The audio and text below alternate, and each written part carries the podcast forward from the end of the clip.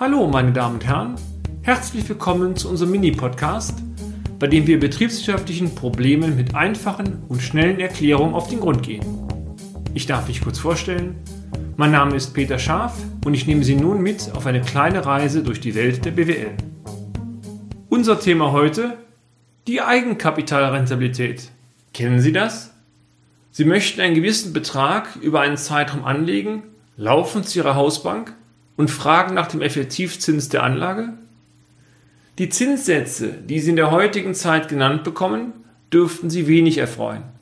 Von Negativzinsen ganz zu schweigen. Die Rendite, die Ihre Anlage abwirft, ist im Regelfall schlecht.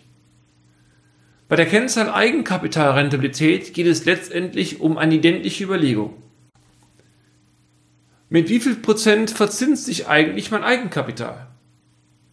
Die Eigenkapitalrentabilität ist letztendlich ein Quotient aus Unternehmensergebnis durch Eigenkapital mal 100. Je höher die Rentabilität, das heißt der Prozentwert ist, desto renditeträchtiger ist das Unternehmen.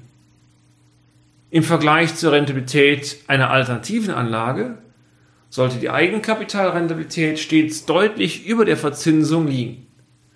Diese betriebswirtschaftliche Forderung ist allein schon daraus begründet, dass der Kapitaleinsatz in einem Unternehmen aufgrund des hohen Risikogehaltes nicht mit dem Kapitaleinsatz in einer mündelsicheren Anlage verglichen werden kann. Eine deutliche, im zweistelligen Bereich liegende Eigenkapitalrentabilität wird in aller Regel als positiv angesehen. Doch Vorsicht! In einer anderen Folge haben wir bereits über den Leverage-Effekt diskutiert. Sie erinnern sich? Leverage-Effekt bedeutete Hebelwirkung.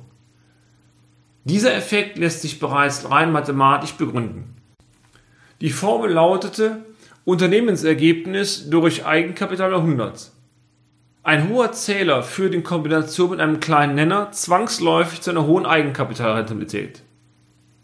Dies veranlasst durchaus einige Unternehmen, das Eigenkapital in ihrer Bilanz klein zu halten, um damit eine hohe Rentabilität zu erzielen. Betriebswirtschaftlich ist hiervon Abstand zu nehmen, denn sollte sich die Ertragslage einmal verschlechtern oder sogar ein Verlust ausgewiesen werden, führt dies schnell zu bilanziellen Eigenkapitalproblemen in der Bilanz. Zudem kehrt sich der Hebel dann ins Negative um. Unser Fazit, lieber eine moderate Eigenkapitalrentabilität, aber dafür eine hohe Eigenkapitalausstattung. Und damit sind wir auch schon wieder am Ende des heutigen Podcasts. Haben wir Interesse geweckt? Fein dann besuchen Sie uns doch einmal auf unserer Homepage unter www.scharf-office.de und schalten Sie auch beim nächsten Mal wieder ein für eine kleine Reise in die Welt der BWL. Ihr Peter Scharf.